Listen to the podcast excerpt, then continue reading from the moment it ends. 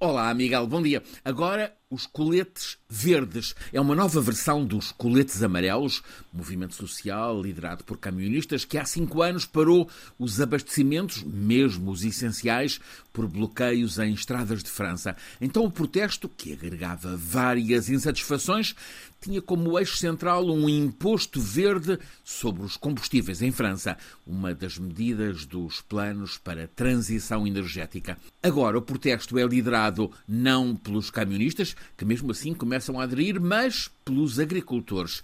Em vez dos caminhões, os tratores que bloqueiam estradas, não apenas em França, também na Alemanha, onde tudo começou, na Bélgica, nos Países Baixos, agora também já em zonas de Itália, da Eslovénia, da Polónia. A tendência está a ser para alastramento deste protesto a outros países europeus. É um movimento antiambientalista, anti-europeísta, antissistema. É uma contestação às estratégias da Comissão Europeia, que estimula os governos europeus para a transição verde com progressiva redução das emissões de CO2, planos de restauração da natureza, da qualidade do ar, como mitigação dos efeitos das alterações climáticas, são bases da transição energética que implica custos, que puxa cortes a subsídios a algumas práticas agrícolas e é esta a semente para este protesto geral de agricultores na Europa. Um movimento que cresceu, vai para um mês na Alemanha, quando o governo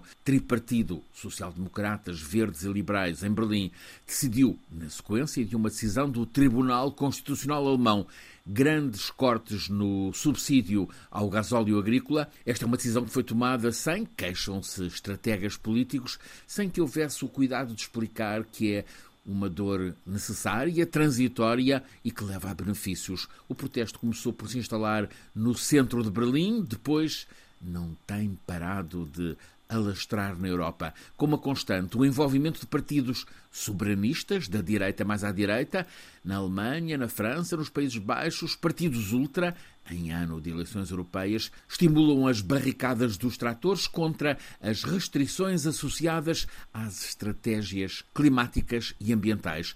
Nos Países Baixos, o motor da contestação é a imposição de redução de nitratos agrícolas pelo dano que causam à natureza. Esta semana há mais um protesto a alimentar este movimento. É a reação na Polónia e na Roménia à inundação do mercado com o trigo e também o frango da Ucrânia, que aparecem com preço mais baixo, que revolta os produtores daqueles países que estão a ser alternativa de trânsito ao fecho da rota naval pelo Mar Negro. Juntam-se protestos vários, é um movimento heterogéneo, transnacional, contra o custo da transição energética, contra a redução de apoios aos agricultores, está a ser combustível para a agitação das direitas soberanistas, ultra, em pré-campanha para as eleições europeias de junho próximo, em que sonham tornar-se força de peso no próximo Parlamento Europeu.